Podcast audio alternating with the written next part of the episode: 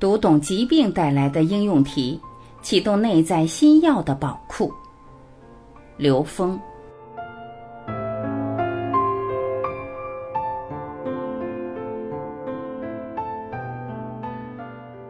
我们都知道，同样一句话，不同的人说出来，这个能量绝对不同。为什么？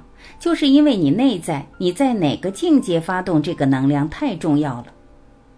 你在足够高的维度发动这个能量的时候，有的人一听到这句话，他就如一个如雷贯耳，他直接一个浑身通透。有人说，有些人说的话让我头皮发麻，这是一种能量共振态，这是什么意思呢？就是说，它能够在更深层产生能量共振。这里面还提到了一个安慰剂效应。首先说有效和无效的概念，我们一定要明白，我们如何判断有效，对有效层次的理解才重要。三维对峙的是最低层次的有效，就是我们在三维空间看到这个病的转化。实际我们看到的那个有效是最低层次的有效。而三维和四维的临界是中层次有效。我们知道，在心理学，它可以转化很多疾病。当然，我们说的这个心理医生，得是超越三维的心理医生，不是只会在三维空间用心理学的方法学舌的这些心理医生，而是那些能够真正接通内在智慧，能在三维和四维的关联上看到这个病人在潜意识层面。甚至比潜意识更高的超意识层面的一些能量分布，这个时候他在那个层面进行转化的时候，好多病症是在那个状态下可以转化的。因为我认识这样的心理医生，他研究的是把所有的疾病和心理内在的认知进行了这种关联。这个老师我曾经跟他做过对话，他们在这方面做了大量的实践，还专门写了一本书叫《心道》。是唐老师，心道就是把人的疾病和我们的内在认知给关联起来了。他做了大量实践，而且设计了一套自我唤醒的语言体系，相当于咒语这样的。你通过念这些，就能够调制你内在的能量。那么第三个境界是什么？是高维，是高境界的有效。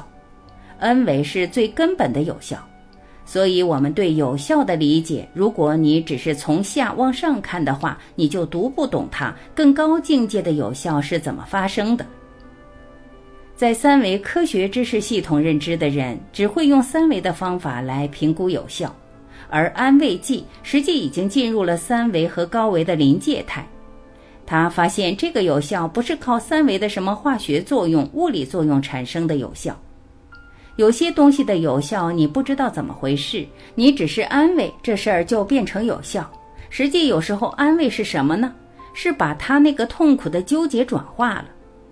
这里面有一个很重要的概念：当我们的痛苦、我们的能量纠缠是在表层的时候，它会障碍我们深层能量的启动。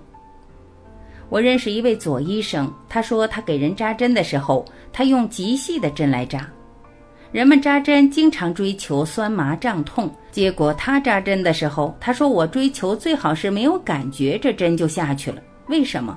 因为他知道针灸是接通高维和三维的能量天线，他把这个想明白了，所以他说：“如果产生表层的酸麻胀痛，他就把你更深层的高维能量的共振给屏蔽了，所以他不追求酸麻胀痛。”所以他给有些有修行的人扎一针，就把初禅的境界给扎出来了。所以，对于三维的有效、中层的有效和高维有效之间，就看你的德在哪个境界。德是维度，这里面没有什么善恶，跟我们以往认为的道德是没有关系的，不是那么回事儿。这个德就是自由度，就是维度。你的维度越高，你启动的这个能量的层次就越高，这叫德高望重，这叫厚德载物。那么，程医生从感觉医学的这个层面讲到外求和内求，其实所有的外求都是三维能量的关系，因为高维是在内在，只有内求的时候才进入了内在调整的阶段。那么，内在在哪儿？在病人内在，而不是在医生内在。当然，医生在哪个维度，他可以把病人的跟他同样内在境界的能量给唤醒并做调制，这就是医德产生的。那么，这个信任是怎么产生的？我们知道，所有的存在和他们的相互关系只有一个原因：能量波同频共振。所以，当一个人的频宽足够宽的时候，他能跟各种人产生能量同频共振。这种同频共振会产生喜悦。当然，我们说的是一种积极能量的喜悦。什么样的能量能产生更根本的喜悦呢？高维能量。跟高维能量同频共振的时候产生的喜悦叫法喜，这个法喜叫什么呢？叫心药。心药是来自于我们高维能量对三维空间的调制作用所呈现的。这样，我们真正从本质、从高维去发现，这个过程是通过智慧发现病人的生命功课，这才是本质。如果我们还停留在治病这件事情上的时候，他的那个法喜出现不了。如果我们真正的理解每一个人的病是他自己内在智慧提升的功课的时候，他就能转化病人对病的内在认知。如果他没有转化对病的内在认知，他带着恐惧、带着排斥、带着对抗的心理的时候，在这个世界上，当你坚持这个是的时候，一定有等当量的非存在。你想把这个非转化，只有你超越这个是和非的时候，你才能真正从内在去转化。那个认知是没有是没有非的，所以在那个情况下才能明白，它就是一个功课。他在一种对立状态下做不好这个功课，所以当他能够站在更高的境界看到这个功课的时候，他的心态会改变。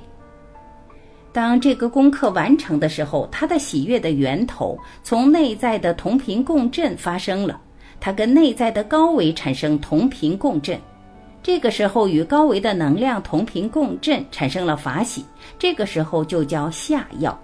医生下的药下在哪儿？下在心上，所以什么叫落地？落在心地，这才叫落地。落在现实中的所有的表达上，全是落在投影的像上。你落在像上改来改去没有意义。就像一个人要画扇子面，本来要画一个美女，结果画坏了，又画了一个张飞；把张飞画坏了，又画了一个大树；树画坏了，又改画怪石，最后涂黑全扇子面。这就是我们一般人的人生。我们对于内在的一种美好的事物，如果我们不回归到它的本质的时候，我们就不断在这个面上改变，而这种改变只会让我们的现实越来越糟糕。所以，只有回归到内在，真正内在的美才是本质的。维度越高，你的美感越高。所以，各种宗教里面的祈祷、诵经、持咒，都是跟高维能量产生同频共振，它不是迷信。祈祷是跟哪儿连接？是跟神做连接。神是 n 为 n 趋于无穷大，是跟 n 趋于无穷大的能量做连接。经文和咒语都是高维能量在这个空间投影出来的像，所以叫经在佛在。也就是你诵经持咒的时候，你的整个能量场被这种高维能量摄受。高维能量调制低维能量是小事一件。而低维能量想影响高维，对不起，不可能，除非是造业。影响高维的唯一方法就是造业，但是那个业还是造在这个层次上，不会造到更高维度上去的。这就是我们讲的，当能够心扉打开的时候，通过命格找到内在能量结构。其实命格的目的不是解决问题，是要找到这个生命的内在能量结构。这个内在能量结构的偏性部分，就是他的生命功课。所以这时候要启动心药的宝库，因为每个生命内在本自具足。只有当他把自己心药的宝库彻底打开，让他在本自具足的前提之下去看他的功课是什么，这时候在投影原理转化。当一个生命觉醒的时候，他是自己疗愈自己的，医生在这里面只是个助缘。在这件事情上，徐梅医生实际是把这件事当成自己的功课去做，因为这件事情挑战的是他的智慧，挑战的是他自己对这件事情的超越和突破，而不是在帮助别人。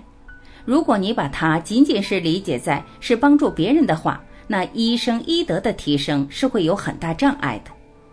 如果你认为所有的病人出现是我们自己投影出来，是我们自己内在能量在这个时空里面需要超越的部分，是我们的认知需要超越的，要用更高境界的能量来驾驭这样的能量的纠缠的，这个时候医生的德就在这个过程中不断提升。我相信徐梅医生在他的整个职业生涯里面在不断的挑战这个，实际挑战的是自己的内在。突破的是自己内在的认知障碍。谢谢各位，